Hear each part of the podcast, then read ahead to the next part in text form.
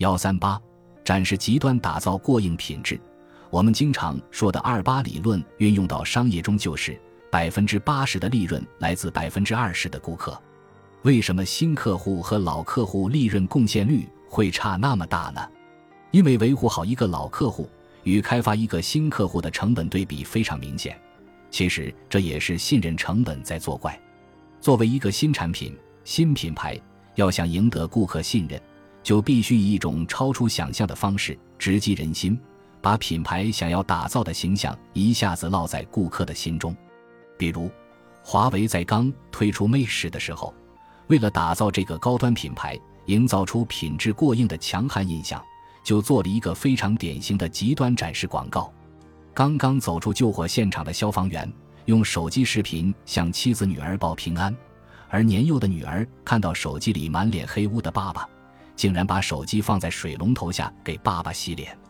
这样一个戳人心窝的举动，不知道惹哭了多少人。更重要的是，让所有观众潜移默化地记住了 Mate 十强大的防水功能。从营销角度看，把手机放在水龙头下冲洗，属于展示产品的极端性能。这种营销被叫做希纳特拉测试，即品牌方通过展示产品在某些极端情景下的性能，取信于心智缺乏安全感的消费者。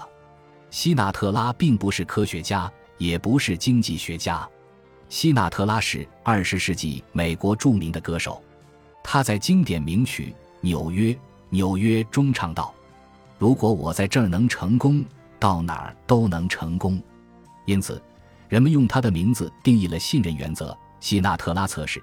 如果你在某一领域取得了令人信服的成绩，那么到其他领域也都能让人信服。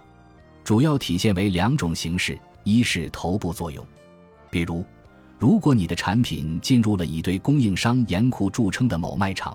那么进入其他卖场也便是水到渠成的事了；二是极端案例，在营销行业中多以公关事件出现，比如当年某些品牌为了证明自己的环保漆安全无害，策划了公关事件，他们的领导在媒体面前把自家油漆给喝了。